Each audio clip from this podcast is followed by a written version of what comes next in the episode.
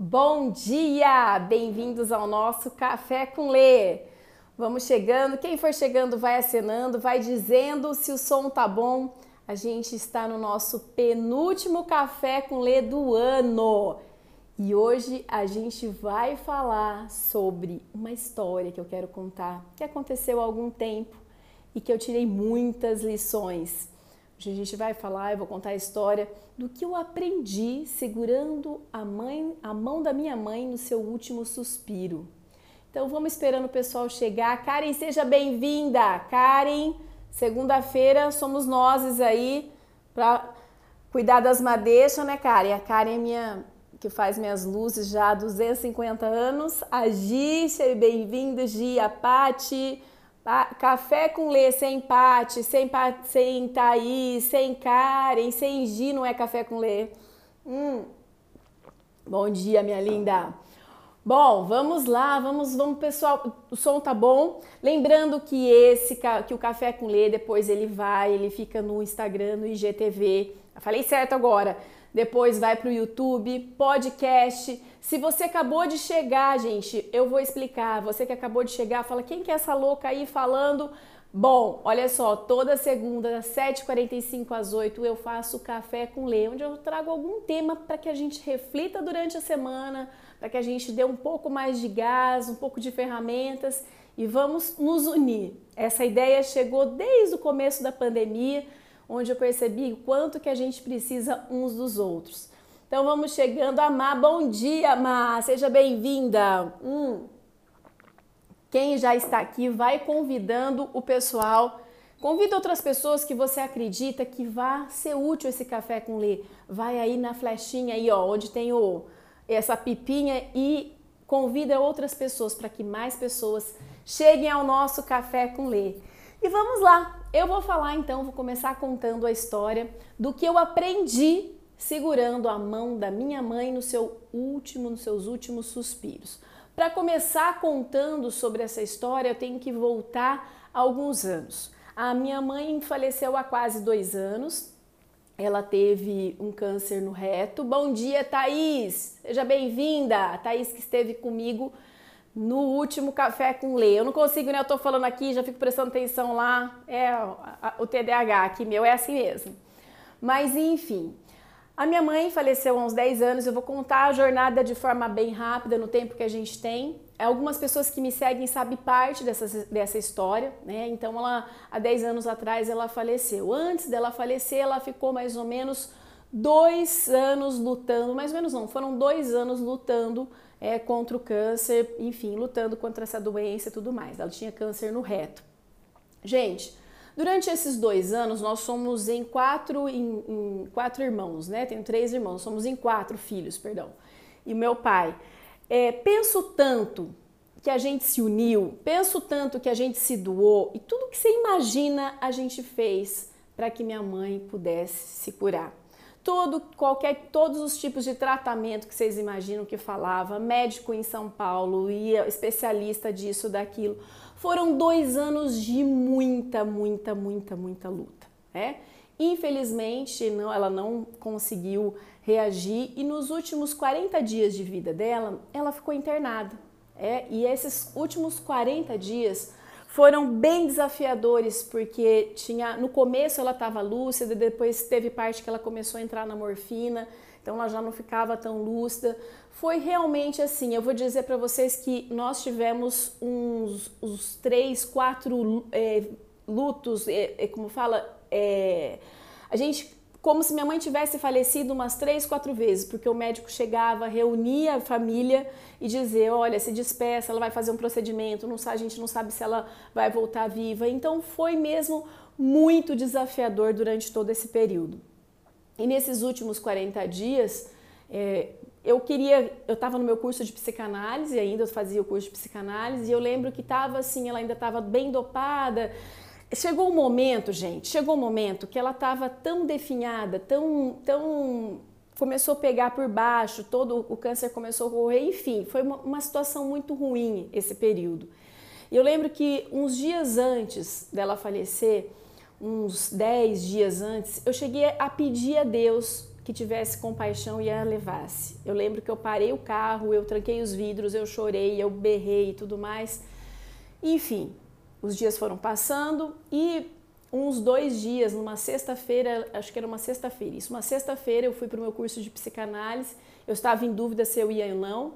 Meu pai falou assim: filha, vai, a gente não sabe por quanto tempo ainda é, essa situação vai se estender, né? Porque ia, voltava, pode ir, qualquer coisa eu te aviso. E eu fui, e eu fui para o meu curso em Piracicaba. E foi a sexta-feira, no despedi dela, né? Na sexta-feira, ela estava sem entender, ela estava à base de morfina, me despedi. Fui para o meu curso, no sábado à tarde me ligaram. Meu pai me ligou e falou: Alexandra, se você quer se despedir da sua mãe, vem. Foi, na verdade, um dos piores dias da minha vida. Eu, minha vista escureceu, eu estava no meio do curso, graças a Deus, com pessoas muito carinhosas que me acolheram naquele momento, me acalmaram e falaram: vai com calma. Né?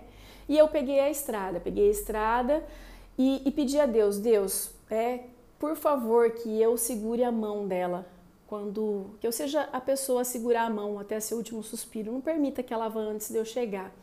Eu parei num posto de gasolina, chorei muito, é, comecei a ter um, um ataque de, de, de, enfim, choro, tristeza, ansiedade. Respirei fundo e segui. Bom, deu tempo de eu chegar, né, poucos minutos ali, não deu tempo de uma hora. Ah, estávamos todos, meus irmãos e tudo mais. Meu pai tinha acabado de sair, dar uma saída e a enfermeira, os enfermeiros falaram: olha, quem quiser ficar, fica, porque está no último, né, os últimos respiros mesmo. E eu quis, eu tinha pedido a Deus para isso e eu consegui essa graça. É, e segurei na mão dela até o último suspiro que ela deu. Eu vi minha mãe indo, né, e saindo das minhas mãos assim. E eu e eu lá, forte, forte por Deus, né? Dentro da minha crença, porque Deus me segurou. É, e cada segundo, até que ela foi embora, até que se encerrou o ciclo. Quando encerrou o ciclo, minha perna bambiou, né? Meu, meu primeiro marido estava lá, me segurou, me levou para fora. Mas isso tudo, que parece uma história, você fala, credo, Alexandra, que história fúnebre, que história triste, por qual motivo você está contando isso? Porque eu aprendi tanta coisa, gente, nesse movimento todo que vocês nem imaginam. Vocês nem imaginam o que eu aprendi. Eu vou dizer, e é isso que eu quero compartilhar com vocês. Eu aprendi que quando encerrou aquele ciclo, que ela foi embora, mas eu tinha certeza que eu fiz tudo o que eu podia. Eu me doei, eu fiquei com ela em hospital quando precisava. Eu, eu não só, não só eu, eu os meus irmãos, a gente fez tudo o que a gente podia. A gente deu o máximo da gente para reverter aquela situação. O que dependia eu fiz. Então, apesar da tristeza, eu estava com, com o coração tranquilo de ter feito a minha parte. Mas tem coisas que não dependiam da gente. E essas coisas que a gente tem que saber entregar entregar e deixar que a vida siga o seu ciclo, porque não depende da gente. Então eu fiquei muito feliz, né, não feliz, mas fiquei muito realizada de ter dado o meu máximo. Feliz ninguém fica com a mãe ali, eu estava acabada, estraçalhada. Mas eu fiquei muito realizada, muito não é realizada a palavra também, é, é, é sensação de dever cumprido. Cumprir a sensação, fiz o máximo que eu pude enquanto eu pude. Essa sensação ninguém tira, de deitar a cabeça no travesseiro e falar: não dependeu de mim, porque o que dependeu eu estava ali para fazer. Essa sensação de que você fez o máximo que você podia, essa sensação não tem nome.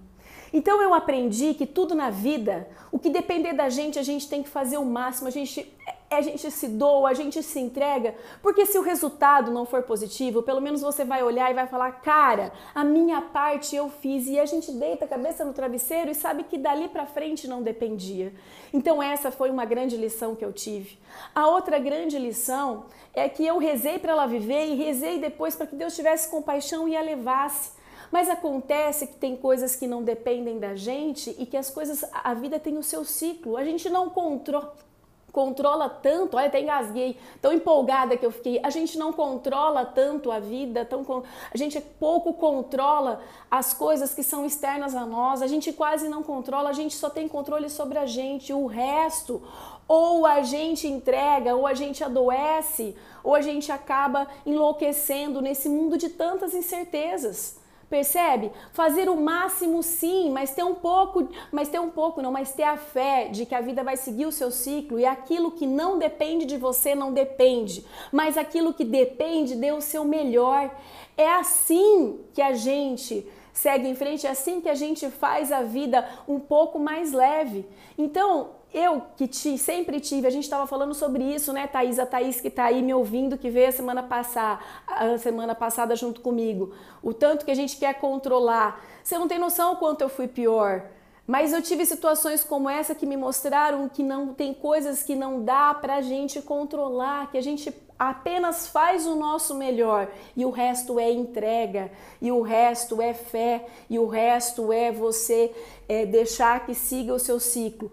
Agora, tudo que depender de você faça, que do céu não vai cair, percebe? E uma outra coisa que eu percebi é o quanto que a vida é efêmera, o quanto que a vida escorre pelas mãos. Quando ela deu o último suspiro, ela estava ali presente, tinha o último suspiro e se foi. A vida é um sopro e por qual motivo às vezes a gente leva ela tão pesada? Eu tô falando para vocês, estou falando para mim também, que vira e mexe, tô num atordoamento e fico por qual motivo? E sempre eu procuro voltar nesse momento e lembrar, é para que levar a vida tão pesada? Ela é um suspiro. Ela, é, ela da mesma forma que você está aqui, daqui a pouco você pode não estar. Por isso que a gente tem que ficar o melhor que a gente a gente tem que ser o melhor que a gente pode ser naquele momento mas ter a leveza e a certeza de que tudo passa, que é efêmero. É aquela frase famosa de Chico Xavier: tudo passa. As alegrias, as tristezas passam, percebam?